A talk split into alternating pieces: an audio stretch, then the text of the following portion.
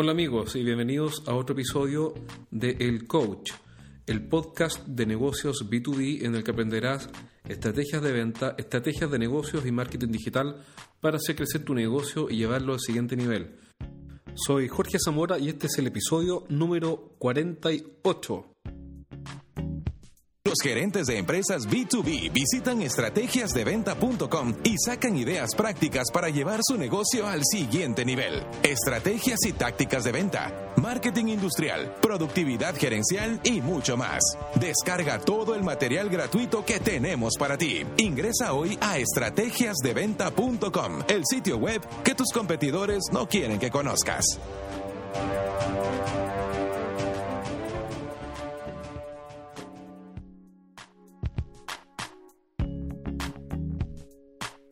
La fotografía para el amateur es recreación, para el profesional es trabajo y trabajo duro, no importa cuán placentero pueda ser. Edward Weston, fotógrafo norteamericano. Me han preguntado más de una vez cómo profesionalizar la fuerza de ventas. Es una pregunta difícil porque las respuestas son múltiples. ¿Quién podría decir que hay una sola respuesta para esto? Entonces, me propuse como objetivo responder esta pregunta de la forma más acotada y simple y clara posible. ¿Cómo profesionalizar la fuerza de ventas? Y entramos de lleno al primer punto de la respuesta, que es la definición del perfil. ¿Qué es la definición del perfil? Es sencillamente una descripción formal, escrita, en la que nosotros decimos cómo debe ser el vendedor ideal para nuestro negocio, cuáles son las competencias que debe tener, cuáles son las competencias, es decir, las habilidades para tener éxito que no podemos transar, o por lo menos cuáles son las competencias necesarias para que le vaya bien, porque probadamente han servido en nuestro equipo. Una vez que tenemos ese perfil, entonces recién tenemos una especie de eh, imagen del vendedor ideal para nuestra compañía. ¿Y por qué es tan importante? Porque la, forma de, la manera de formar un equipo profesional no es decir qué es lo que puedo hacer con el equipo que tengo, porque eso nos quita opciones, nos reduce el espectro, sino que al contrario, es decir, cómo debería ser el vendedor que trabaje en mi compañía, es decir, cuál es su perfil, cuál es el perfil ideal. Y sabemos naturalmente que no existe una persona ideal, una persona que sea perfecta, pero sí sabemos que hay definiciones de competencias, es decir, hay habilidades que son absolutamente críticas y que no vamos a poder negociarlas. Entonces, lo primero es definir para profesionalizar la fuerza de ventas cómo debe ser la fuerza de ventas, es decir, debemos definir el perfil. La segunda parte de la respuesta es que para profesionalizar la fuerza de ventas necesitamos un modelo y luego un método. Un modelo explica el cómo y el por qué hacemos las cosas. También explica cómo creamos valor, cómo le agregamos valor a los clientes. Y un método lleva ese modelo a la práctica.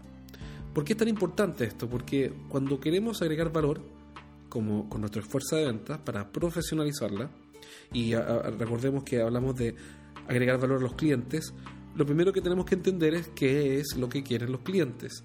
Si es que son compradores de insumos o de productos de bajo valor y de alta rotación, entonces el modelo que, de ventas que va a, a darnos éxito no es la venta consultiva, sino que es una venta transaccional orientada a la eficiencia. En cambio, si es que nuestros clientes necesitan un rol consultor, entonces el modelo es la venta consultiva. Y el método es la venta en base a preguntas. Esto es absolutamente crítico porque si no definimos bien cuál es el modelo y cuál es el método que vamos a usar para crear valor, construir relaciones y luego vender, entonces vamos a tener problemas durante todo el ciclo del negocio. Y eso es precisamente lo que no queremos y es precisamente la razón por la cual queremos profesionalizar la fuerza de ventas. Entonces tenemos que definir cómo quieren los clientes que los atendamos, si es a través de un vendedor asesor o sencillamente a través de una venta súper eficiente, más bien transaccional. También aquí caben otras definiciones, como por ejemplo, si es que vendemos a través de distribuidores, si es que los clientes quieren que estos distribuidores sean nuestro canal para llegar a ellos de forma súper eficiente, o si además de eso quieren que, quieren que sean distribuidores de valor agregado o Value Added Resellers, los VARs, que son vendedores o empresas, más bien dicho, empresas distribuidoras que son altamente especializadas y que pueden vender sin ninguna dificultad equipos, productos o soluciones de alta complejidad. Pero todo eso obedece a un modelo. ¿Cuál es el modelo conceptual que vamos a usar para vender? Y aquí entramos de lleno a la tercera parte. El tercer punto es definir un proceso. Nuestra fuerza de venta, tal como cualquier ejecutivo de cualquier empresa, necesita un proceso bien definido y que además le facilite tener éxito. Un proceso sencillamente es una secuencia de tareas que secuencialmente nos permiten acercarnos en cada paso al éxito. Cuando hablamos de un proceso de ventas, hablamos de varias cosas. Se entiende por proceso no solamente el paso a paso que dan los clientes, sino que también la administración de la venta.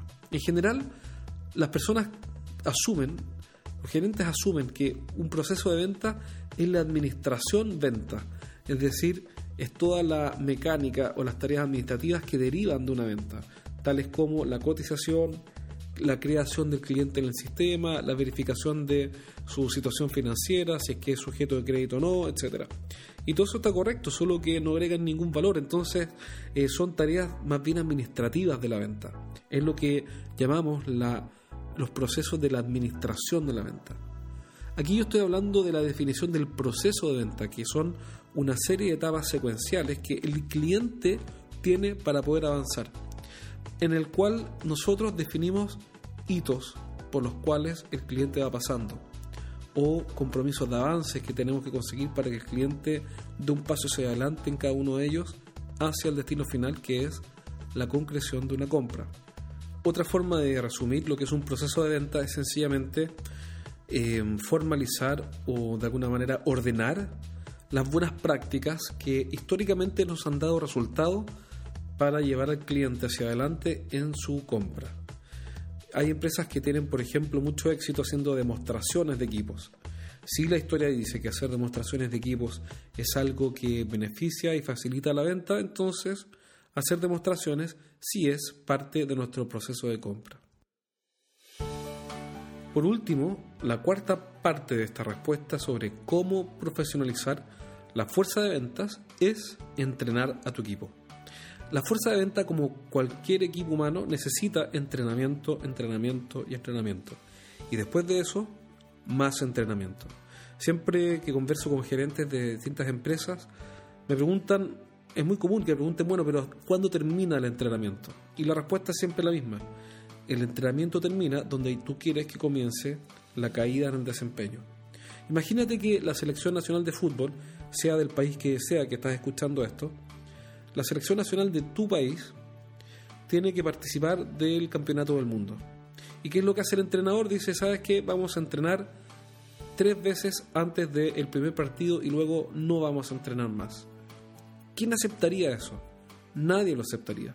Porque todos sabemos que el entrenamiento lo que hace es conducir a la mejora. ¿Cuál es el error más común? Es que los gerentes de ventas no entrenan a su equipo.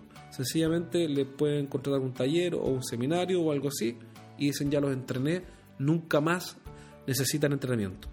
Para que una fuerza de venta sea profesional necesita mucho entrenamiento, repetitivo, una y otra vez, hasta ir puliendo la técnica, ir puliendo el método y su bajada, su aplicación, paso a paso.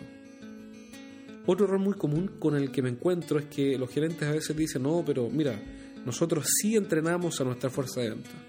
Y yo les pregunto, ah, qué bueno, ¿y cómo lo hacen? Ah, muy simple, tomo la información del fabricante de los productos que nosotros vendemos y le digo que se las estudie o si no, se las enseño yo en un PowerPoint. Y ahí ya tenemos un vendedor entrenado. Es decir, entrenan en el producto y ni siquiera bien en el producto. Muchas veces entrenan en las características del producto, no en cómo vender el producto. Entonces capacitan en un producto al vendedor y con eso ya dicen, ya quedó entrenado, este tipo no necesita más apoyo. Y eso es un error garrafal. Los vendedores, así como cualquier persona, sí necesitan mucho apoyo, mucho entrenamiento y mucho acompañamiento y mucho feedback para poder ir mejorando día a día. ¿A qué conclusión nos lleva esto? Que gran parte de la responsabilidad de que el equipo de ventas sea profesional es de nosotros, es de los gerentes, más que del vendedor. Bueno amigos, espero que este programa haya sido de su interés. Recuerden que en estrategiasdeventa.com está disponible nuestro libro Los siete pecados de los ejecutivos de venta cómo vender más dejando de cometer errores. También está disponible en Amazon y pronto va a estar disponible en Kindle. También en nuestro sitio web encontrarás videos, PDFs y un montón de información gratuita que puedes descargar y compartir para sacar ideas y llevar tu negocio al siguiente nivel. Soy Jorge Zamora y espero verte en un próximo programa.